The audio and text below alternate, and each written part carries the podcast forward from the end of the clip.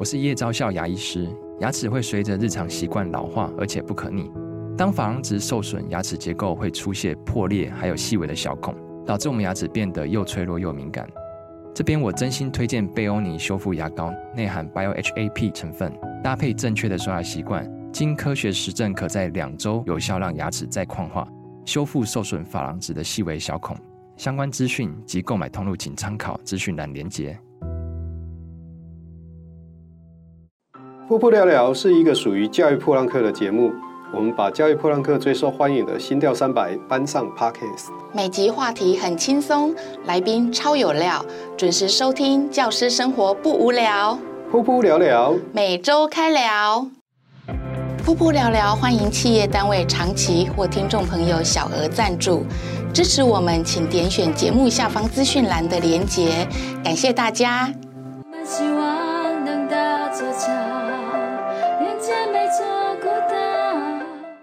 欢迎各位收听这一集的噗噗聊聊，我是阿亮校长，我是小壁虎老师。今天呢，我们的特别来宾呢是老苏老师。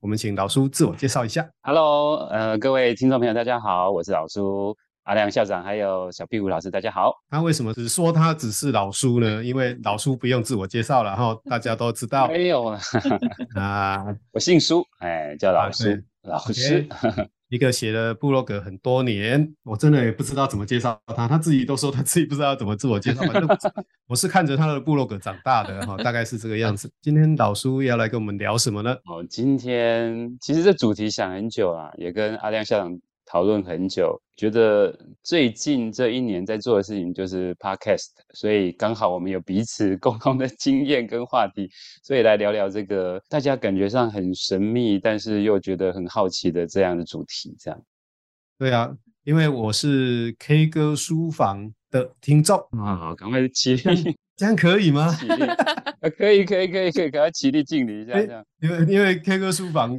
呃，哎，大概一年左右了吧？对，差不多，呃，满刚满一年这样。对，时间比我们长一点点哈，表示都还撑得住哈。听过，听说，听说在台湾哦，那个 Podcast 的超过十集的，大概只有百分之四十而已啦，撑得过十集的啦哈。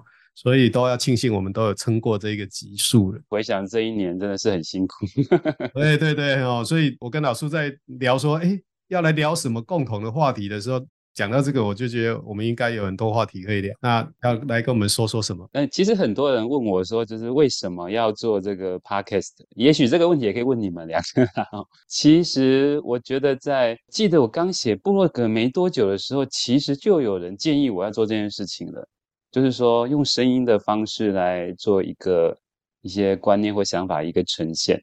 那当时我觉得奇怪，为什么要做这件事情？当时 还没有这个概念。可是后来就是写文章写了这么多年之后，其实会觉得说，想要换一种形式来分享自己的一些想法。那尤其是，其实我不是那么喜欢接演讲，然后我也不太喜欢呃露脸。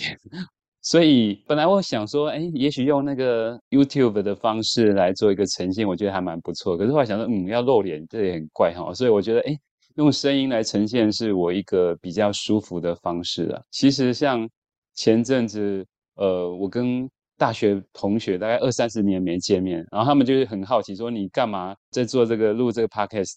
然后。他们还问说：“哎，这会不会有很多的业配啊？然后会不会赚很多钱啊？听说那个很红的那个 Podcaster 都可以赚很多钱这样子。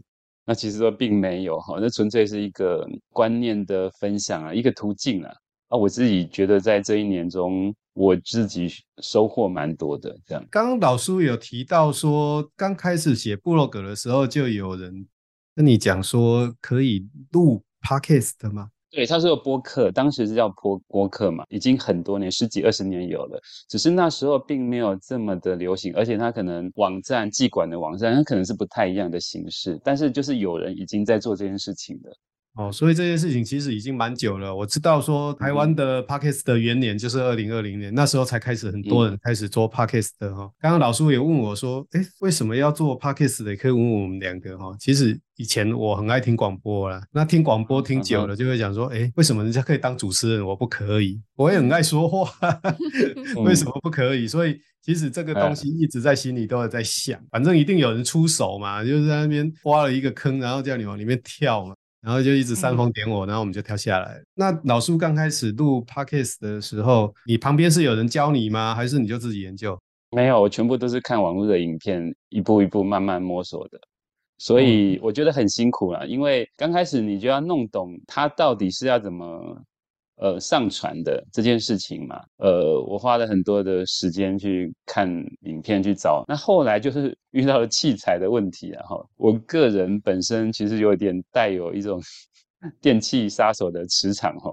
那所以后来每一次录音的时候，就会出现很多状况。那有时候是那种录完啊，当然两个人录的很高兴，可能两个人录了。将近三集左右，然后回家，然后一听那个音档，哦，真的是不能听，有很多的呲呲声啊，或者是说我们还有那声音的重叠声，就花了很多时间在重录。我就还记得我们的第一集，我们足足录了五遍，好不容易去台北，然后录音完发现呃不能用，然后后来重新再录，可是那一天怎么样都不对劲，我说一直听到那个金属音，一直听到那个重共振的声音，我记得那天录到快要八点还是九点，才勉强把这些事情都搞定，这样很辛苦，我觉得 还蛮辛苦的。那尤其是像我跟呃另外一个主持人罗一君啊，我们一个在台北，一个在台中，那我们要约见面，其实是有很大的难度。然后他的工作比较多是在假日，但我比较有空的时间是在假日，所以我们常常为了约时间，我们就要瞧很久。然后也因为久久才能一次，所以我们一次可能又要录很多集啊，所以这些事情都都还蛮。蛮复杂的，那，其实一件一件来哈，就是从器材上面呢，嗯、因为其实呃，我们在录 Podcast 的时候，其实可以讲说零元就可以入手了哈。那但是大部分的那个就是把人骗进来的一个一一种美丽的谎言而已了哈。即使说要要录，其实还是要有一些相当的器材，就像刚刚老叔讲的，就是说你在录这个节目的时候，器材的准备就非常非常的重要。你没有把器材准备好的话，其实很容易出槌啊！噗噗聊聊已经录到第三季了哈，那我们一直都有画面，哦、所以如果有一直有看我们 YouTube 的老师们，一定知道，哎，奇怪，这噗噗聊聊的场景怎么一直换来换去的？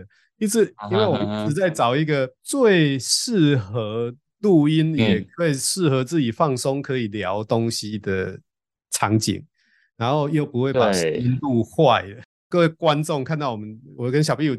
前面两 这两只很大的麦克风，是我们后来一直到第二季的后半部的时候才开始做这件事情。你知道我有几只麦克风吗？我我我本来第一次买的是一个中阶的，另外一位主持人其实他家里也有两只麦克风，所以他们我们就把它带去。那后来就发现你一直有这个串音，所以后来我又去买了一个比他更高阶的去。我想说，诶，他的录的。比较没有问题，我的为什么会有问题呢？所以我就跟他买一模一样的的麦克风，结果我买去之后，他还是出问题。那而且我这个人比较麻烦的是哈，我我会动来动去，我没有办法精准的对着那个麦克风。那你知道人家那个专业的主持人，他可以对准他，然后非常的清晰的声音，我就不行，我就会这样子一直动来动去。那我思考的时候，我就会偏小声，然后就会有很多很多的状况，我就要把。每一个 part 都要重新去调过声音，重重新去整理过。那我觉得真是太累了。你知道我之前剪一集啊，我大概要花三天的时间，剪到我真的是 快往生了。所以后来我又去买了像这一支这个无线麦克风，至少它是固定在我的身上的等距离，至少那个音量的大小不会落差太大。之前呢，就是这个麦克风的投资啊，其实其实还蛮多的，还包括其实这些软体啊，我之前其实用威力导演剪。想说啊，反正音档差不多嘛，那真的是剪到快往生。那后来就用那个 Audition 来剪，那你知道那个每个月的月费其实蛮惊人的，还有包括上架费啊。那后来我们觉得其实这声音真的不太满意，所以我们又去找了录音室。然后其实这个成本是很惊人的。那你刚刚说到啊，除了器材之外，连场地都是问题啊。那个会有回音啊，然后两个人互相干扰，真的是哦没完没了，真的真的。老叔提到了麦克风的问题，其实是很有学问的啦。目前我们会用这种麦克风，是因为它是指向性的。所谓的指向性，就是我只有对着它讲话，它才收得到声音。所以隔壁小壁虎如果在说话，我们两个之间如果是用那一种呃，像你现在佩戴的这一种麦克风哦，全向性的麦克风就会发生串音的问题，因为我们两个坐的蛮近哦，所以声音就会串在一起。所以其实你如果常常发生串音的问题哈。哎，我们我们好像在两个在互相在 讲那个 业配业配，对，就是就是可能要买类似这一种那个指向性的麦克风，可是你又说你又要动来动去的，那我现在要稍微动了一下，动一下，它那个声音的收就不是很。对啊，嗯啊，所以我这一支是什么？我这支是一对二的，就是它确保绝对不会串音，至少是两，我是两个麦克无线麦克风收到一个无线接收器上面。所以它至少，但是太近好像还是会。我们三次的结果是会收到环境音，这个这一支比较可惜，它可能就是环境音还是。好了，我们两个都在聊那个山西的东西啊，那个小壁虎就开始 别人。听不懂，对，我都听不懂。现在现在可以让小壁虎问你一个问题好了。被发现了。好好，那因为我其实听到现在，我已经觉得太可怕了哈，就是啊、呃，要自己自己弄这些设备啊，然后还有三 C 啊，然后还要、uh-huh. 还要自己剪接，甚至那个声音大小这一些，我觉得我如果要，我已经开始有点想害怕了，因为我本来想要开一个呃图书馆的 podcast，uh-huh. 对，但是我现在已经开始害怕了，uh-huh. 怎么办？因为因为小壁虎跟我一起录 podcast 的时候，刚刚那个老苏上节目之前有讲说我们是录 podcast 的贵族哈，其实我们还有小编哈，对面都还有摄影师在帮我们做。如果自己一个人要做，确实是有很多的工作要做了哈，包括确定声音存不存在这件事情，就是非常非常重要的。我想你应该有惨痛的经验吧？要不要说一说？嗯其实我自己本身就是一个高敏感族，我对声音其实是比较敏感。但这一年来，我真的听了自己的声音，会一直觉得第一个就是音质上的问题。像那个我的另外一个 partner，他是专业主持人，所以他其实再烂的麦克风，他都可以稳定的声音、稳定的音质。但是我不是，我就是随着每一次录，我的音质都不太一样。其实我听得出来。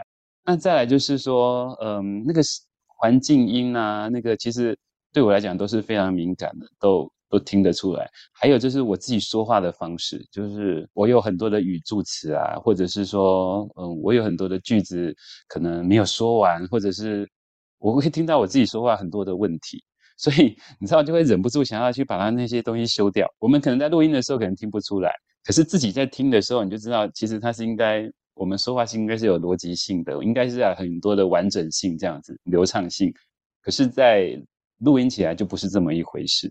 所以，为了让听众比较好的收听的品质，然后就是要不断去细修很多的那个句子，所以是一个非常辛苦的过程。可是我自己也收获很大，就是我自己可以看得出来我自己说话的一个盲点，我有努力再去做这样的一个调整。还有就是说，我因为剪这个 podcast 之后，整体对于声音的敏感度又更高一点。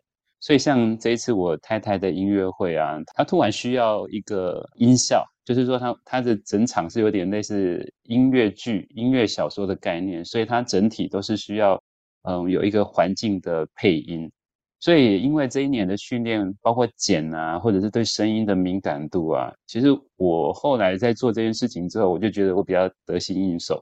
否则在之前，其实我太想碰呃影片剪辑这件事情，因为听说要花很多的时间，然后他要后置很久，然后我就我没有那个生命去去做这件事情，所以我一直以前一直都很抗拒。但也因为这一年来必须要自己去修剪自己的音档之后。然后我真的去有认真去做这些自学，这些把这些东西弄好。那所以说，怎么样去剪声音，怎么样去调整声音，然后让它变得更清楚。我觉得这一年来我都一直在学习。包括我，我我刚刚说我太太的音乐会啊，例如说某一个场景，例如说它可能是一个酒吧的场景，然后我就必须要至少混到四轨不同的音效到那里面去，让它变成是一个酒吧，有人在那边聊天啊，但是又听不清楚它的是什么样的语言，那还有很多的杯子的声音啊，所以这是我一这一年来的对于声音上面很大的收获跟成长。那我再问你一个小问题哈，我有在听 K 歌书房，那每一次的那个主题呀、啊。的来源呢，会不会是你在录的时候的一个瓶颈？就好像我们每次都要去想说，我们要邀来宾啊，来宾来不来，对我们来讲是个 是个瓶颈哈。那你你因为你的没有来宾的，你的是两个人对谈嘛，对不对？哦，谈的都是亲子教养相关的主题。那那个主题的来源会不会是你在录音过程之间的一个难处？我当然会啊，两个人可能有时候还会小小争吵一下哈，因为我们两个人。属性不同，然后我们的个性也有很大的差异。那另外一个主持人，他就是比较外向型，他更多接触的是比较教养上的议题，本身带有很多的批判的思考的模式，所以他对很多事情其实他有独到的见解。那我不一样，我就是比较经验值的那种人，就是我可能是透过我的过往的经验，然后去形成一个我自己的一个信念或价值观。这样刚开始可能是哎丢出大家自己还蛮喜欢的，哎我们好像有一些内容可以谈，所以我们可能就丢出来。可是录到后来就会开始有很多，哎，这个好像讲过了，所以我们可能要新的主题的话，就会哎在彼此激荡一下，丢出一些东西来。但有时候，例如说我其实从来没有讨论过的一个主题，那对他来讲可能是很轻易的，可是对我来讲其实是有难度，因为我没有谈过这样的这方面的内容嘛。但我觉得它其实是适合谈的，我就必须要花一点时间去准备。例如说，这些内容是不是可以给他一点新的意义，赋予他一些不同的价值？那我们还要去找相关，因为我们是 K 歌书房嘛，所以还是要介绍一些书。那我就是必须要打开我的对于书的这种喜爱，或者是我必须要扩充我的那个书库，哈，然后书单，然后才有办法去谈这些内容。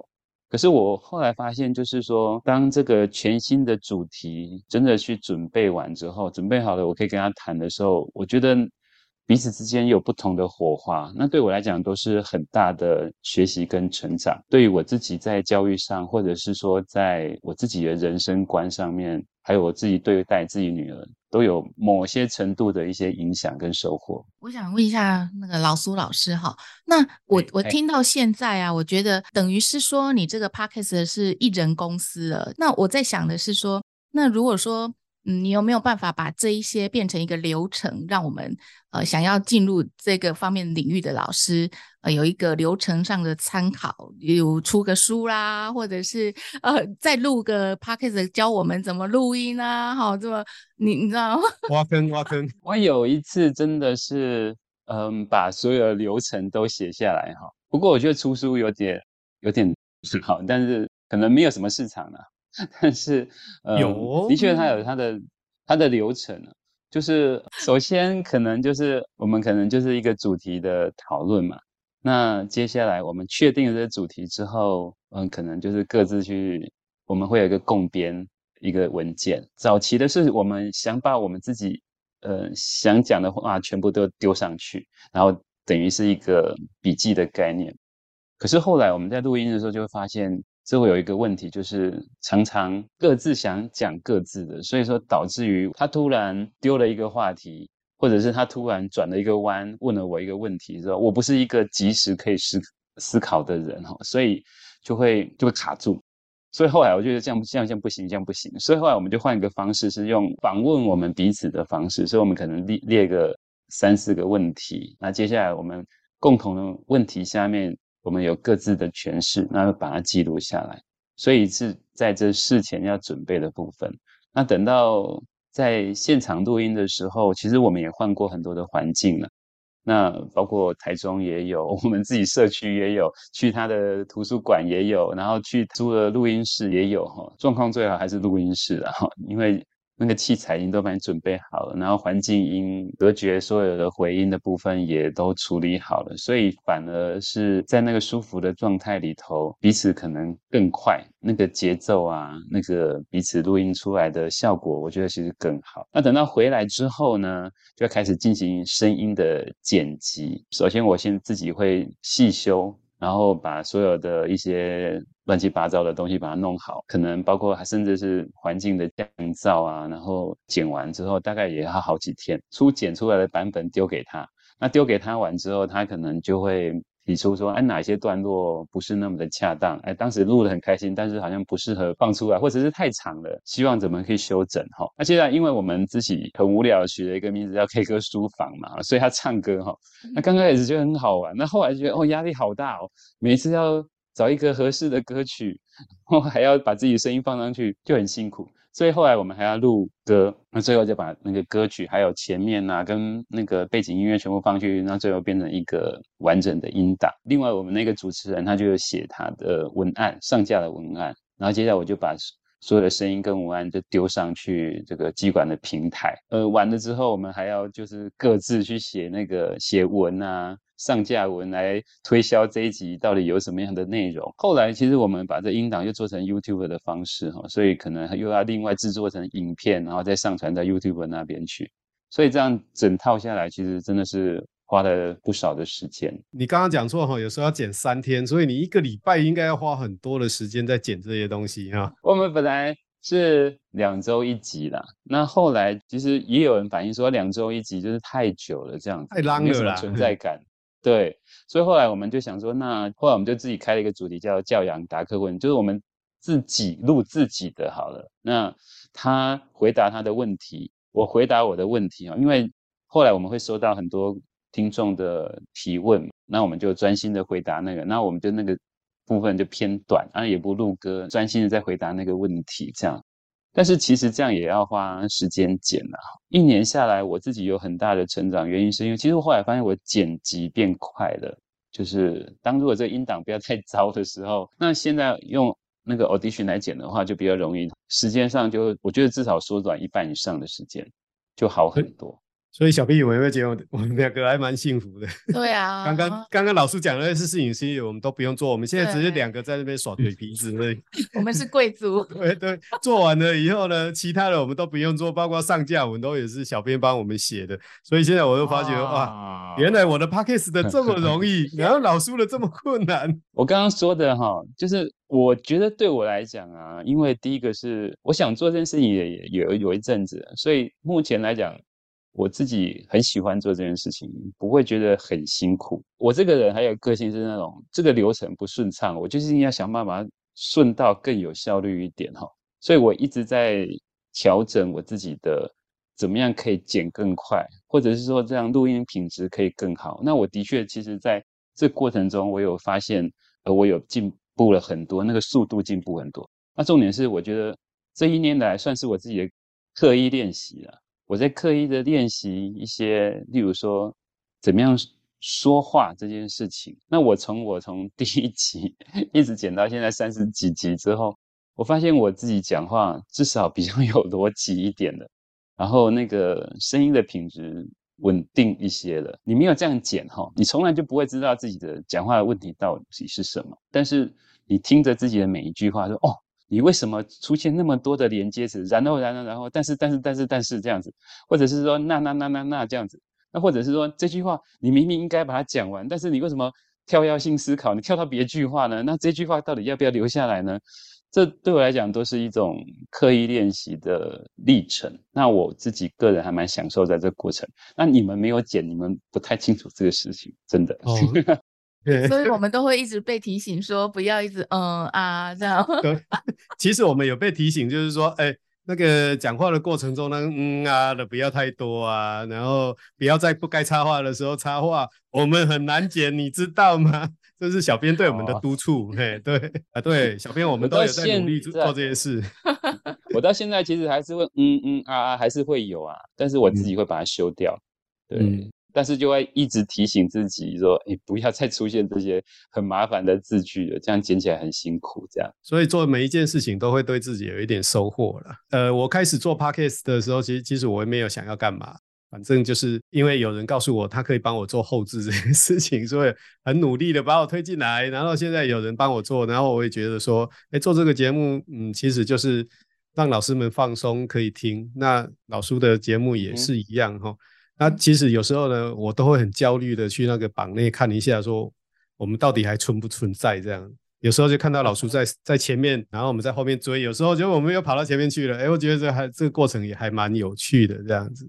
从来不知道那个榜在哪里呢？待会偷偷跟我说一下。好，等一下跟你讲一下。那你又多了另外一件焦虑的事情。哦，不要不要不要。其实说真的，我的那个后台只有可以看到这些下载数了。那刚开始的时候。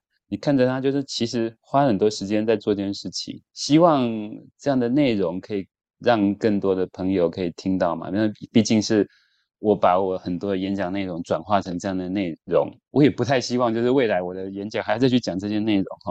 但刚开始会的确会在意，可是后来你就会发现说，呃，其实你在意其实也没什么用，那倒不如就是我想做这件事情就把它做好，有缘的人就会听到了。那。